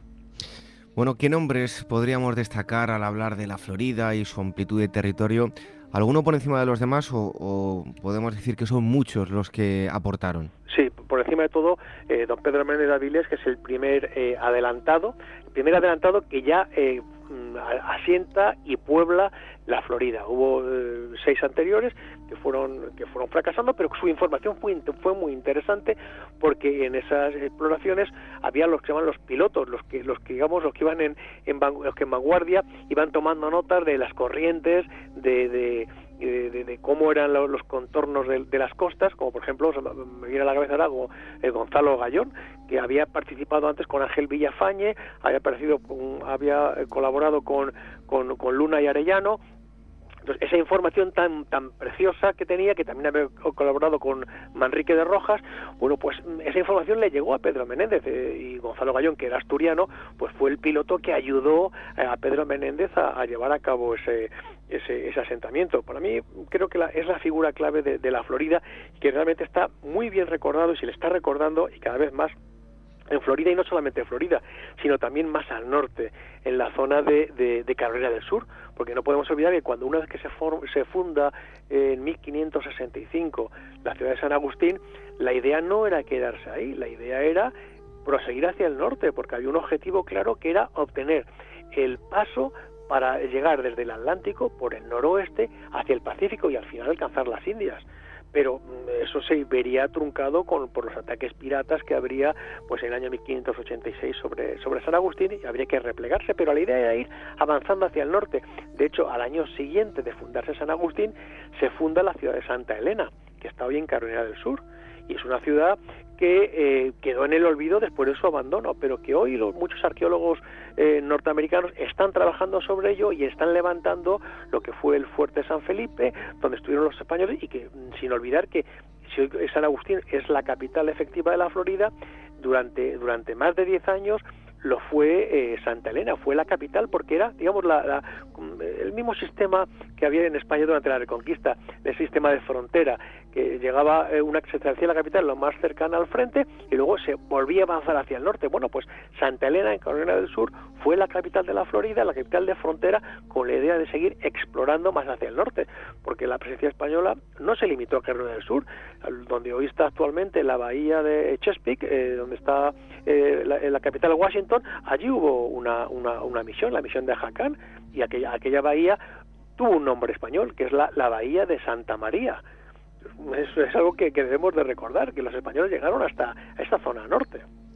Le iba a preguntar precisamente la bahía de Chesapeake, eh, que también tiene un pedacito de historia española, ¿no? Así que nos puede ampliar un poquito más esa información. Eh, ahí, en, esa zona, pues un, jefe local eh, fue paquinino, fue llevado a Nueva España, eh, fue, sería bautizado, vino a, la península y se le, se le, trató de, introducir en las costumbres españolas para luego devolverlo. Lo que ocurre que cuando se fue, eh, se, fue de nuevo, se le puso además el nombre, fue apadrinado por don Luis de Velasco el virrey de Nueva España y a él se le bautizó como, como don Luis. Eh, curiosamente. Y luego, pues cuando fue con una serie de, de, padres para la colonización, bueno, pues él volvió a sus costumbres al final, y al final pues serían eh, masacrados los los, los, sacerdotes que fueron allí a, sembrar la, fe católica. Pero bueno, allí hubo, una, una colonia, en la, un asentamiento en la Bahía de Santa María. En fin, es que es muchísima. Yo he preparado un preparé unos, unos mapas donde fui colocando todas las misiones y la verdad que hubo decenas de misiones, no solamente en la costa, sino también tierra adentro, en la zona de los, de los Apalaches. O sea, que, que, los españoles se movieron muchísimo, además movidos por eh, transmitir las creencias, la, la, fe, no fueron a, digamos, como se, se ha acusado muchas veces, de, de, ir a saquear. Eso es una, una falsedad total, totalmente. Si no, si fuera ido a saquear, pues eh, allí de luego no habría nombres españoles ni habría eh, los, nombres de las creencias españolas puestas sobre el terreno. Eso está clarísimo. Bueno, hace un momento lo citaba Gonzalo Bayón o eh, Gallón, eh, nos hablaba de, otro explorador. Pero bueno, eh, amplíenos un poco quién fue Gonzalo Bayón y, en qué expediciones participó. Este Gonzalo Bayón fue un, un, piloto, un piloto muy muy reputado que él a su vez pues recogió información de otros anteriores, de, de, Alaminos, de otros, que, que, eh, fueron los que fueron dibujando poco a poco toda la, la bahía de todo, todo el, Golfo, el Golfo de México. La, primera expedición que, que hace Luna y Arellano para establecerse en, en, en, la zona de en la zona de Pensacola, bueno, pues él iba en esa en esa en esa expedición, fue el que conduce, conduce las naves y llegan allí al asentamiento. Lo que ocurre que eh, hubo un gran desastre natural, meteorológico, que hizo que se frustrara ese primer asentamiento. Recién fueron con, multitud de, de, granjeros, de, colonos, y pues, la verdad que fue, fracasó. Pero Luna y Arellano continuó hacia el norte, se penetró eh, tierra adentro, hizo, se movió bastante hasta que ya al final pues veía que era imposible la supervivencia y Gonzalo Gallón regresó a Nueva España, informó al virrey y el virrey pues tomó la decisión de que tenían que replegarse, se replegaba, porque siempre había un miedo latente que era que los, los ingleses llegaran al territorio y, bloquearan cualquier, eh, cualquier eh, posibilidad de, expansión. Entonces eh, el virrey pues ordenó a Ángel Villafañe de que estableciera una, un asentamiento, pero en la costa, en la costa atlántica, que trasladara a la gente que había allí en, la, zona de Pensacola y la eh, llevara a, la zona de la, zona de Santa Elena. Ya le explicaré por qué, cuál era la intención. Eh, entonces Gonzalo Goyón hizo ese, movimiento de gente, de personas y recorrió toda la zona, toda la, costa atlántica hasta más arriba de, Carolina del Sur y posteriormente cuando ya se tiene conocimiento de que los franceses han llegado allí, un grupo de protestantes, de hugonotes, pues con, con Gonzalo, eh, con Manrique de Rojas, se le ordena llegar y ver los mojones, si han puesto algún mojón. Y entonces él es de los que va, reconoce, encuentran un mojón eh, francés, lo retiran y ya tenía una, una experiencia bárbara que sería la que serviría a Pedro Méndez de Avilés. Como le decía hace un momento, eh, ¿por qué esa idea de, de, establecerse en la costa atlántica? Pues lógicamente, cuando se conoce la corriente, la, las corrientes marinas que, entran al, Golfo de México, entran por las Antillas Menores, es un movimiento que, recorre toda la costa del Golfo de México y sale al norte de Cuba y se dirige hacia Europa, la corriente del Golfo.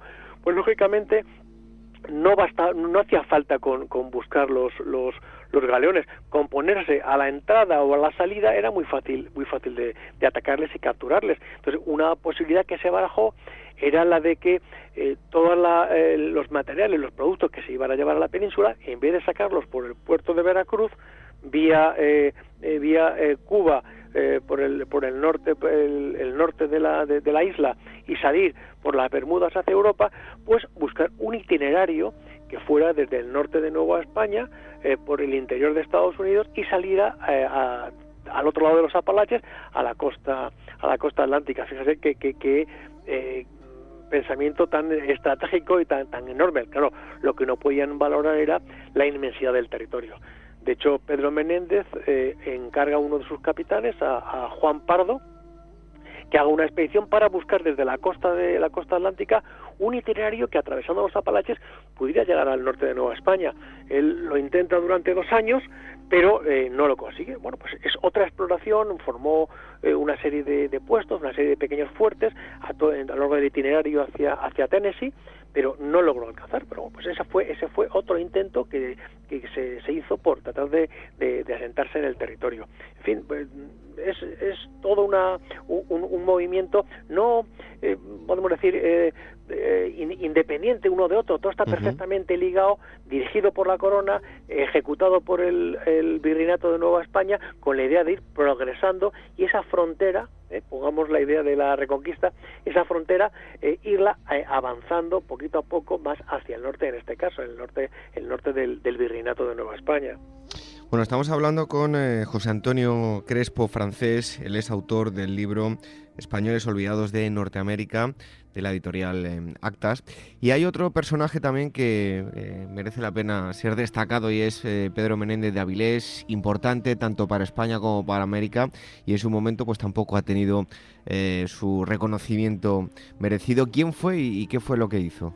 Bueno, pues la, lo hemos dejado entrever, hemos, ya hemos hablado de él hace un momento también. Eh, Pedro Menéndez de Avilés es el, es el primer eh, adelantado y gobernador gobernador de la Florida, ya el que el fundador, el primer, el primer, el primero que, que, crea el primer asentamiento estable y de hecho San Agustín es la, eh, la ciudad más antigua de los Estados Unidos de Norteamérica. Él es el que el que lo funda y a partir de ahí, a partir de Pedro, don Pedro Menéndez, el título de adelantado ha continuado en, en en su, linaje hasta, hasta nuestros días. Hoy, de hecho, pues hay una persona en España que eh, tiene ese título de adelantado a la Florida. Él fue la, y luego fue gobernador de Cuba porque eh, digamos que eh, tuvo, él tuvo grandes problemas, no, no, no fue todo tan fácil como podría parecer porque había muchas envidias en, tanto en el gobierno de Cuba como en, la casa de contratación por haber sido nombrado directamente por el rey y la verdad tuvo grandísimas dificultades, sufrió, sufrió cárcel incluso para poder llevar a cabo todas sus eh, todo, todo, lo que él planeaba para hacer la Florida. Fue una persona pues de incansable y llegó a invertir toda su fortuna personal para poder sacar adelante todo lo que todo lo que se le encargaba. De hecho, él iba por delante, fue nombrado diez veces eh, capitán general, porque cada vez que compraba una, se le iba a mandar una misión, recibía su nombramiento, ejecutaba, luego dejaba de ser capitán general, pero eh, a poco a poco iba eh, empeñando su fortuna personal, que es algo que, que, parece una locura, pero así era, y al final pues él murió totalmente arruinado. De hecho, después de morir, su hija fue a, reclamar lo que se le debía, porque se le debía bastante dinero, le había invertido absolutamente todas sus propiedades, convenciendo y siendo apoyado por familiares, por amigos eh, asturianos, y él pues lo dio absolutamente todo hasta el último momento. De hecho, eh, no debemos de, olvidar que él fue un hombre de una gran experiencia eh, marinera, un hombre muy práctico, que llegó a diseñar barcos, un auténtico ingeniero naval, y que, dada su, su, conocimiento del Océano Atlántico, que lo cruzó en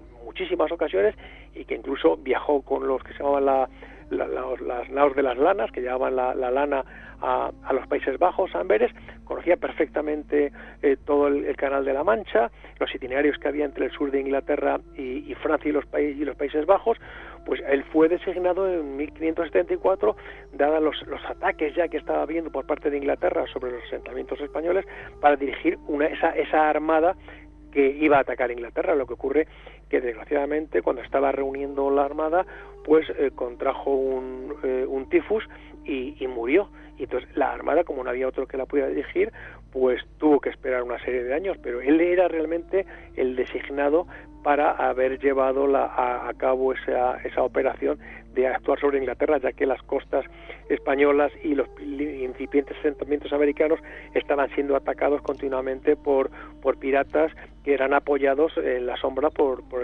la, corona de Inglaterra y por la corona francesa. Bueno, hace un momento hemos hablado del 500 aniversario del descubrimiento de la Florida. Hay un apartado en el libro llamado Aniversarios 2013-2016 qué otros acontecimientos se han celebrado y realmente han servido para que esto, bueno, pues de alguna forma se ponga en valor esta parte de nuestra historia tanto aquí como en Estados Unidos. Yo pienso que aquí en, España, mm, desgraciadamente, pues aparte de la su ciudad natal, pues no, no ha tenido el, la sonoridad que debería tener.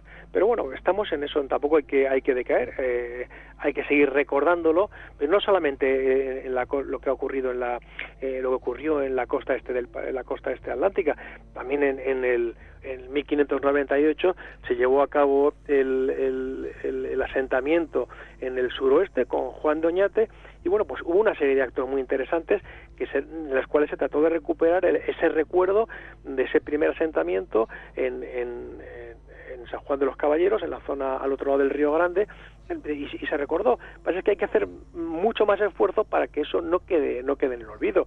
Lo mismo nos podemos ir a, la costa del, del, Pacífico, la fundación de, de, San Francisco, esas expediciones tan, tan impresionantes que se llevaban a cabo ya por españoles que habían nacido en, en Nueva España.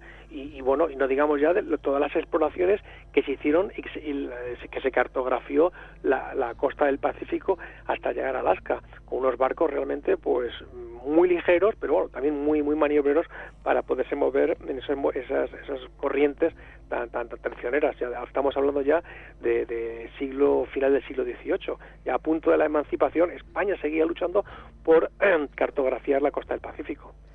Bueno, me gustaría destacar también un, pasaje eh, de la historia de, Estados Unidos y como venimos eh, eh, reivindicando también parte de nuestra historia de España y es el pasaje con el gobernador Monteano y los hombres de raza negra. ¿Qué fue lo que ocurrió? Sí, bueno, hubo muchos, muchos muchos esclavos norteamericanos que eh, huían de las colonias de, las colonias inglesas y eh, el rey de España pues les favoreció el que se pudieran acoger en, territorio español.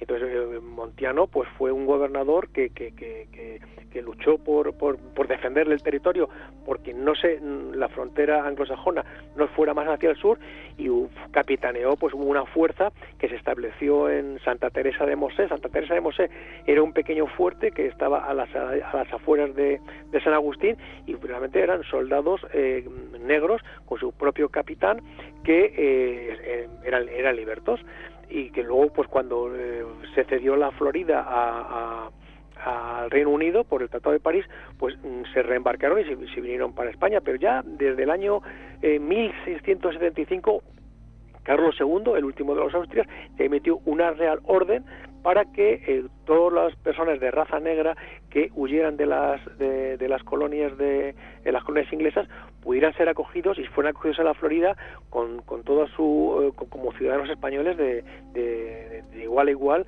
con el resto con tal de que se, se, establecieran allí para defender el territorio. Y así hubo una una colonia de personas de raza negra que vivieron en Florida. De hecho pues allí hay una serie de, eh, de actos los, con las personas que se, visten de la época, con uniformes españoles, son de raza negra, eh, ellos son muy dados los norteamericanos a este tipo de, de, actos que son muy interesantísimos porque recuperan las armas, recuperan el tipo de vestuario y hacen una serie de actos muy interesantes para recordar ese pasado eh, de, color en, en, el, en la Florida. Bueno, hasta la aparición del euro había una única moneda eh, fuerte, por así decirlo, que era el dólar. Em, ahora está empujando eh, ambas monedas. Pero, eh, José Antonio, ¿cuál es el origen del dólar? Bueno, pues el dólar, bueno, la palabra, podemos hablar de la palabra, dólar viene de la palabra alemana Thaler, que es valle, porque eh, las minas que unas minas que había en, la, por la zona de la República Checa pues se, establecía eh, había una, gran riqueza de plata y de ahí viene la, la, palabra taler es, dólar. De hecho esas monedas en, en castellano se llamaba taleros pero lo cierto es que eh, había, como había tanta inmigración eh, alemana inicial en los Estados Unidos, bueno, pues quizás la palabra taler venga de ese alemán del de, dólar, venga de esa palabra taler. Pero lo que sí es cierto es que eh, Inglaterra no tenía la cantidad de plata que tenía España. Entonces, esas 13 colonias, todo el comercio que hacían fundamentalmente con el Virreinato de Nueva España, con Cuba, todas las transacciones se llevaban a cabo con la moneda española, que era el, peso duro, el real de A8, que es una, una moneda preciosa de plata, en la cual se ve bajo la corona de, España eh, los dos mundos y acompañado a cada lado de eh, las, las columnas de Hércules. Si nos fijamos en las columnas de Hércules que llevan esa cinta, imagina por un momento, con el plus y con el ultra eh, la otra, bueno, pues de la elipsis de la columna, si dejamos de la columna los dos bordes, derecho e izquierdo, y la cinta que se enrosca, nos sale perfectamente la S, que es el símbolo del dólar. O sea, fue la primera moneda oficial, reconocida por el gobierno de los Estados Unidos, la primera moneda circulante, que duró pues eh, una serie de años. Y vemos los primeros billetes eh, norteamericanos, eh, pues tengo aquí delante de mí, por ejemplo, un billete de, de 3 dólares, en el cual se ve el, banco expendedor y en la parte de la derecha pues vemos el, dibujo de las, eh, del peso duro español, de la, de la moneda. Y ya según va, eh, van ellos eh, acuñando su propia moneda, su propio dólar, pues se ve el peso duro acompañado ya con, con la moneda suya norteamericana, el dólar ya acuñado allí con el águila, hasta que ya pues ya se elimina y hay una disposición oficial en la cual ya eh, tiene su propio dólar. Pero el dólar inicial en la primera moneda fue lo que llaman ellos el dólar de los pilares, de las dos columnas, y de, precisamente de esa columna con la cinta, de ahí sale los, dos, las dos barras con, el, con, la, con la S, que es simplemente el, el símbolo del plus ultra. Bueno, yo he tenido la oportunidad de visitar eh, ciertas partes de Estados Unidos, ese otro Estados Unidos que no es el más conocido, el de los rascacielos, el de la eh, tecnología, sino este del que estamos hablando, ¿no? de, un origen hispano, pues lugares eh, tan maravillosos como Santa Fe, por ejemplo, pero para todos aquellos que estén interesados en, este otro Estados Unidos, em, ¿qué, lugares de, esta zona no deben dejar de visitar cuando tengan la oportunidad de viajar? Yo no sé, a lo mejor soy el menos indicado porque he estado en, pocos sitios. Eh, Estados Unidos es un, es un lugar apasionante. Tiene, yo como amante de la naturaleza, tiene los primeros parques nacionales de, que fueron nombrados como tales en el mundo. Eh, es, tiene una variedad impresionante. Yo cuando era más joven me encantaba solamente lo, lo, lo verde, eh, la, naturaleza salvaje verde, pero es que cuando uno conoce la inmensidad de, del desierto, esa, esa llanura yerma, esos valles con esas eh, el Valle de las Catedrales me está viendo a la cabeza ahora mismo, en, el suroeste, pues uno se queda, se siente pequeño, se siente encogido, cuando uno ve el Gran Cañón, se da cuenta uno de lo poca, de la poca cosa que, somos y de lo, de lo, de la inmensidad eh, que nos rodea. Yo, concreto, yo me siento enamorado del suroeste de, los Estados Unidos. Creo que eh, esos lugares donde todavía se encuentran eh, se encuentra gente que, que, conservan palabras muy antiguas españolas que uno las oye y casi se te ponen los pelos de punta no porque son se conserva pues la, esa esencia de, de, de, la hispanidad porque eh, digámoslo hay mucha gente eh, descendientes de, españoles que dicen oh nosotros no somos hispanos somos españoles eso a mí me lo han dicho en, en Nuevo México porque ellos son descendientes de los que fueron con con Juan de Oñate a, a, esa, esa, grandísima expedición. Pues yo, yo dejo libre. El sureste es precioso, la Florida es impresionante, eh, California también, bueno, no digamos nada de las costas, las costas del estado de Washington y ya podemos más, hacia el norte, la, costa de Canadá, ese mare magnum de islas por las cuales se metieron los, los barcos de, de, de Acuadra y Bodega, que fueron cartografiándolo absolutamente todo y que los marinos ingleses como Vancouver se llenaron de ira porque ya estaba todo, ya estaba todo dibujado, luego ya se dedicarían a, a ir cambiando los nombres. Yo creo que es un país inmenso y que es digno de conocerse. Todo el suroeste es una, una, una auténtica maravilla, es inmenso. Uno puede ir casi sin, sin mover el, volante ni un solo dedo, kilómetros y kilómetros y kilómetros y ver eh, grandes llanuras. Por hacernos una idea, yo que vivo en, a caballo entre Castilla y La Mancha y digo, ¿qué, qué, qué plano es? Mm, realmente el concepto de planicie no lo llegué a, entender hasta, hasta que no me planté sobre esas grandes llanuras de, del estado de, Nuevo México, llanuras en las cuales pueden caber media docena de provincias españolas y aquello sí que es plano, como la, como la palma de la mano. Y uno va viendo nombres, nombres españoles en zonas, por ejemplo, zonas eh, que ahí se ve que es de origen volcánico y que se llaman Malpaís. Eh, cuando uno ve aquello y me pregunta, ¿por qué sabe usted, por, qué se puede llamar esta zona Malpey? Me decían, Digo, no, léelo en español, mal país. Esto es porque un canario, de los canarios que iban con la, la expedición de, de, Juan Doñate, pues rápidamente les recordó su tierra de origen y pusieron el nombre eh, Malpaís. Ahora, yo creo que el suroeste es, es impresionante y digno de ver. Bueno, pues si quieren eh, conocer la biografía de estos em, eh, olvidados, lo van a encontrar en este libro llamado Españoles Olvidados de Norteamérica, Editorial Actas, y el autor ha estado con nosotros, José Antonio Crespo, francés. Muchísimas gracias y hasta pronto. Un, antiguo, un auténtico placer.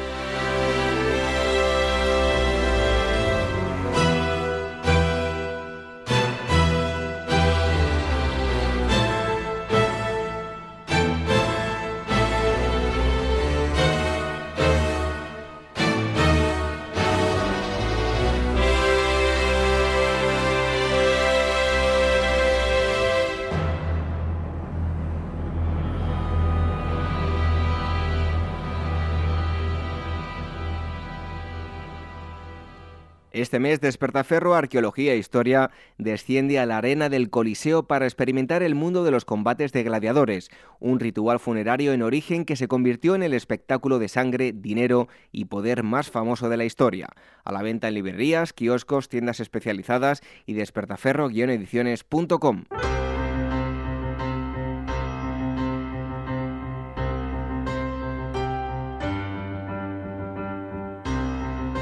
Concluimos este programa especial verano dedicado a la edad moderna. Eh, les hemos ofrecido en primer lugar la entrevista con eh, Nacho Ares, esa charla que tuvimos sobre la princesa de, de Éboli, compañero de mm, la cadena SER, de SER Historia, que le mandamos un fuerte abrazo. También hemos tratado la figura de Melchor Macanaz, pensador y escritor político que, como decíamos en la presentación, llegó a ser fiscal del Consejo de Castilla con Felipe V como eh, monarca. y lo hemos hecho con Francisco Precioso Izquierdo. Y por último, les hemos hablado de los españoles olvidados de Norteamérica con José Antonio Crespo Francés.